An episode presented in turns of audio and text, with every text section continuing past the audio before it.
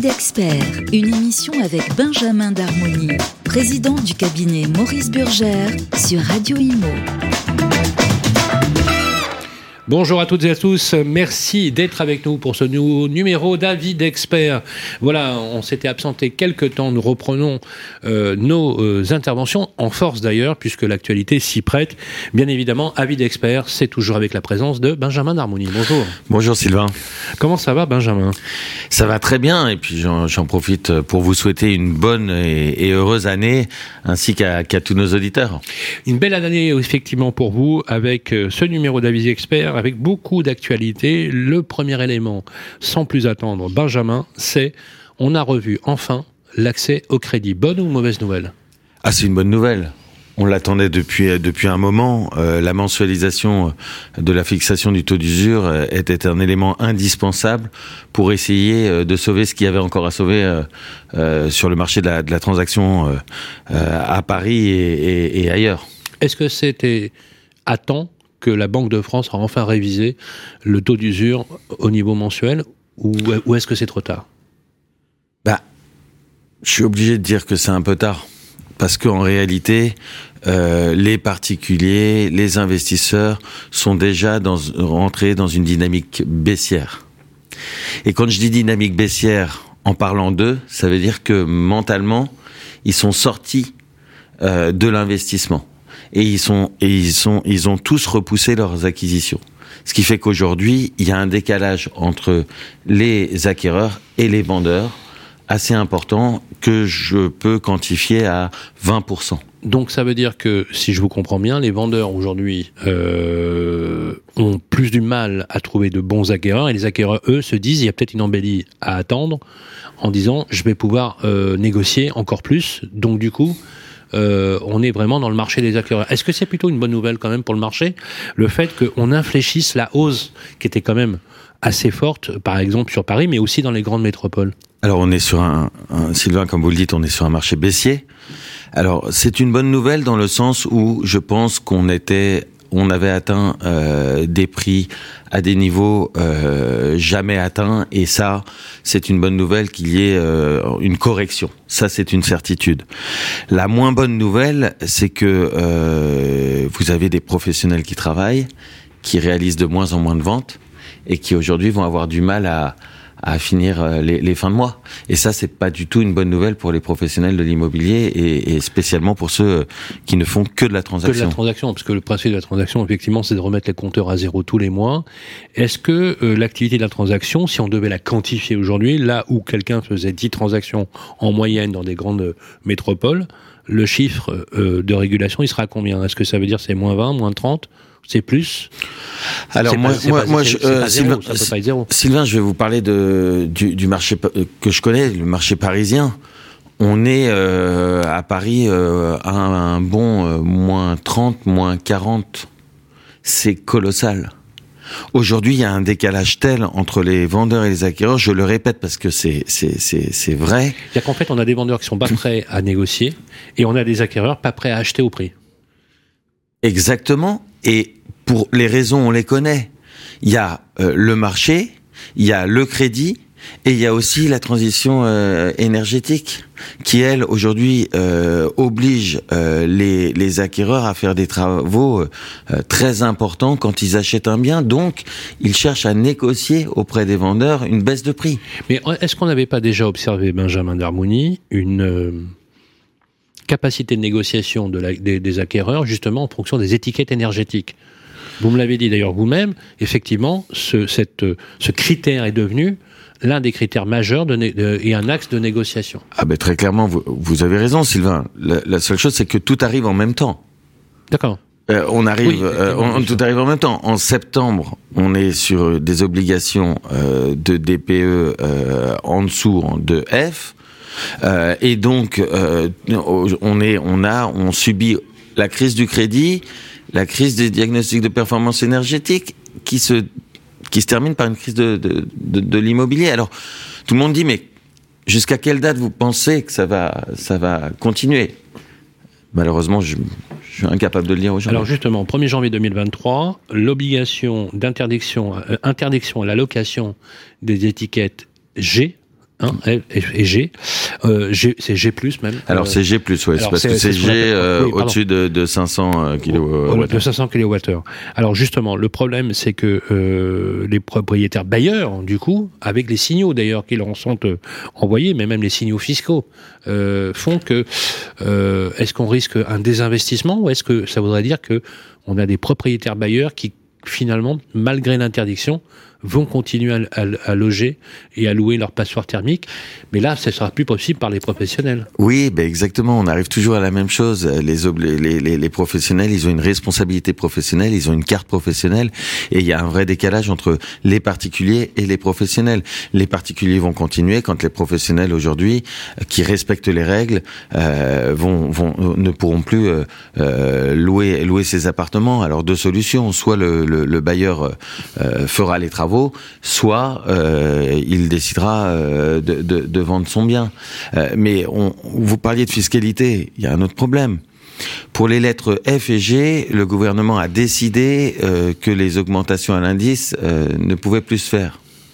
Donc ça veut dire déjà il les avait bloqués, il les avait bloqués à 3,5%, mais là maintenant on est encore plus pénalisé puisque ils ont plus le droit d'augmenter.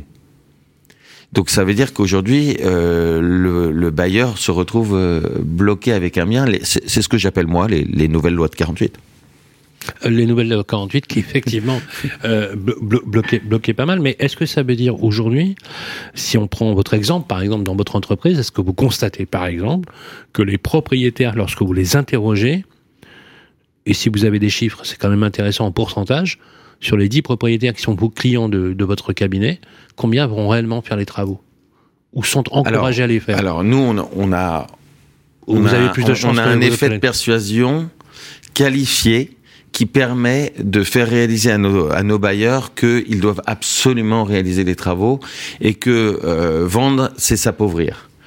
Voilà, moi j'ai toujours pensé qu'il ne fallait pas vendre. Euh, par conséquent, notre discours, euh, il va dans ce sens.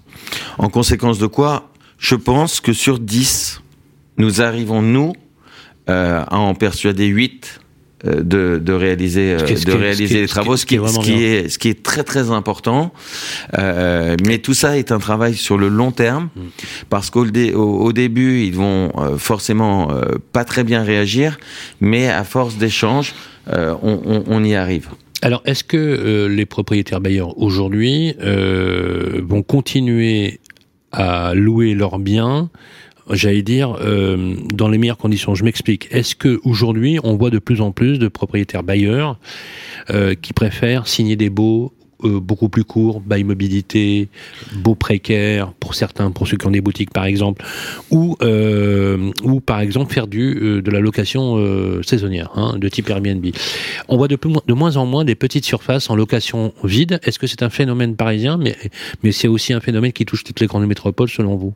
Alors, c'est, pour moi, c'est un, un, phénomène parisien pour une bonne et simple raison, c'est que euh, les, les, la dégradation des notes des DPE euh, est, est, beaucoup plus importante quand vous avez un petit bien, ce qui est totalement logique qu'un euh, bien, qu'un bien d'une grande superficie. Bien sûr. Donc, évidemment, les studios et les pièces ont des, des très mauvaises notes. Euh, et, c'est la raison pour laquelle ça sort. C'est la raison pour laquelle ça, ils sortent beaucoup plus facilement du, bail marché. location vide. Et, et vous parlez du bail mobilité. Mais je rappellerai à tout le monde que le bail mobilité doit suivre l'encadrement des loyers. Et on s'aperçoit que un grand nombre de particuliers, un grand nombre, malheureusement encore trop nombreux de professionnels, euh, utilisent le bail mobilité pour sortir de l'encadrement des loyers. Mais la loi est très claire. Le bail mobilité doit suivre l'encadrement. Donc euh, la problématique est la même pour les bailleurs. Donc ça veut dire que euh, si je vous suis, finalement les, les, propriétaires ont trouvé une astuce en faisant de la location saisonnière pour échapper mmh. à l'encadrement des mmh. loyers, mais aussi échapper aux travaux de rénovation euh, énergétique. C'est aussi le principe. Est-ce que vous pensez que ce phénomène va s'accentuer? Parce qu'on voit quand même que de plus en plus les États tapent un peu sur Airbnb, que les mairies vous savez, il y a certaines métropoles, certaines même métropoles en Europe ont carrément interdit la location Airbnb à l'intérieur de certaines euh, capitales. Et à Paris, je sais que c'est limité à, je crois, c'est 120 nuitées, me semble-t-il. Alors, c'est 120 nuitées, vous avez raison Sylvain. Euh, je crois que la mairie de Paris a vraiment euh, euh, pris le dossier en main euh, et je crois qu'elle a, elle a, elle a créé un service dédié euh, à cela. donc on, on, a bon espoir que il soit aussi dur avec, avec les, les, les, les professionnels que maintenant les particuliers. Vous avez, on a évoqué la rénovation énergétique. Je sais que c'est un sujet sur lequel vous vous penchez beaucoup. Alors vous, à titre professionnel, bien évidemment, mais je rappelle aussi euh, à ceux qui nous écoutent que vous êtes très engagé au niveau euh, fédéral euh, pour la profession. Alors justement, la lisibilité des rénovations, des aides à la rénovation énergétique, ma prime rénove, les différents portails avec deux axes. J'aimerais avoir votre avis sur cette question. Le premier axe, c'est le résidentiel, tout ce qui est logement résidentiel. Il y a quelles, approches pour ma prime rénove et l'empilage normatif finalement des aides, où on a du mal lorsqu'on est propriétaire à lire et à comprendre comment ça fonctionne. Et il y a un deuxième aspect dont on parle peu, c'est la fameuse plateforme opérate sur laquelle on doit, pour des bâtiments de plus de 1000 mètres carrés, euh, faire des déclarations pour l'ensemble des travaux. C'est ce qu'on appelle les éléments liés au décret tertiaire pour tout ce qui est euh, usage euh, de bureaux, mais pas que. il y a quelques incohérences que vous avez d'ailleurs pointées. Je voudrais qu'on y revienne justement sur ce sujet-là, mais tout d'abord pour le résidentiel. Clairement, quand vous expliquez à vos clients euh, comment fonctionne la rénovation énergétique à l'échelle de leur appartement s'ils sont bailleurs privés, mais aussi ils sont aussi dans une copropriété et c'est là que le bas blesse. Sincèrement, Sylvain, la transition environnementale est en panne dans, dans les copropriétés. On ne, on n'a pas, on n'a pas pris conscience de ce qu'il fallait faire. Et au final, qui en paye le prix, c'est euh, les propriétaires bailleurs, parce qu'on leur demande euh, d'atteindre des objectifs dans leur lot privatif, mais euh, cela nécessite aussi des travaux dans l'immeuble. Et donc, euh, les propriétaires euh, qui ne louent pas leurs biens ne, ne comprennent pas la nécessité. Ils n'ont pas l'obligation de faire. Bah oui, bien Par contre, pour les propriétaires bailleurs... vous avez raison, c'est vraiment une, une, une incohérence. Il y a tout pour les locataires. On a un, pays très protecteur, ce qui est très bien. On a un pays qui euh, a bien ciblé les propriétaires bailleurs. Mais que deviennent les propriétaires occupants? Parce que eux, par contre, eux, s'ils veulent pas faire les travaux, on, on les oblige pas à le faire. Il n'y a aucune obligation. le propriétaire bailleur peut continuer à vivre dans sa passoire thermique mmh. finalement. Il n'y a aucune obligation, c'est formidable. Donc s'il devenait, locataire, il pourrait faire ce qu'il il pourrait hurler, mais comme il est propriétaire et qu'il est occupant, même s'il vit dans une passoire, c'est pour lui c'est pas grave. Alors pendant un moment, le, le, le DTG, euh, euh, on, on, savait tous qu'il qu'il fallait euh, il fallait le faire. On le mettait d'ailleurs tous dans, dans nos assemblées mais il y avait aucune aucune euh, comment dire aucune euh, pénalité si vous ne le faisiez pas. Donc résultat, personne ne le faisait et ça dérangeait personne.